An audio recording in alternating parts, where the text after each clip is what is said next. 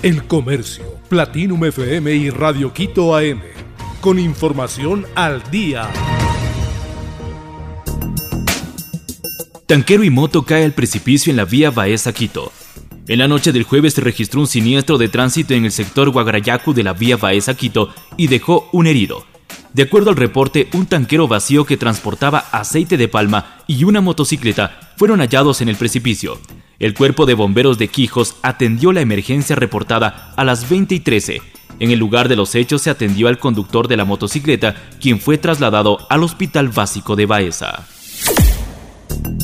Dos sismos sacuden a Manabí, se sintió en cuatro provincias.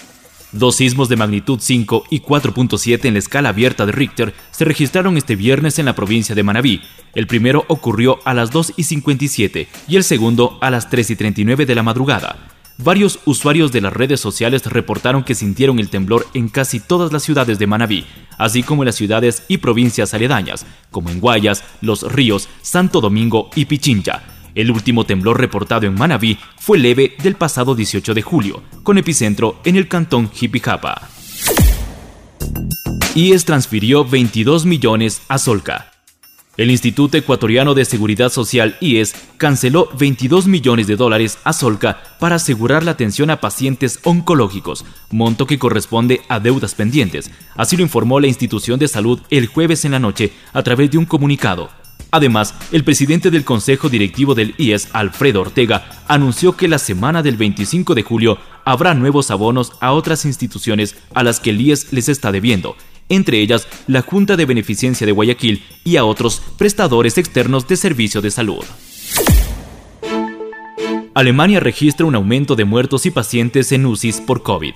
Las autoridades alemanas informaron este viernes de un notable aumento de víctimas mortales y de pacientes atendidos en unidades de vigilancia intensiva por infecciones de COVID-19. En las últimas 24 horas se certificaron 177 fallecimientos con o por coronavirus, según las últimas cifras del Instituto Robert Cox de Virología, que muestran un claro incremento respecto a los 136 del día anterior. Además, varias autoridades sanitarias están preocupadas ya que desde el 1 de julio no se ofrecen test de antígenos gratuitos a los ciudadanos que los solicitan, lo que dificulta el registro de nuevos casos. Liga Pro llega a la fecha 3 de la segunda etapa. Esta nueva fecha en la Liga Pro se aproxima y se jugará entre el 22 y 25 de julio del 2022.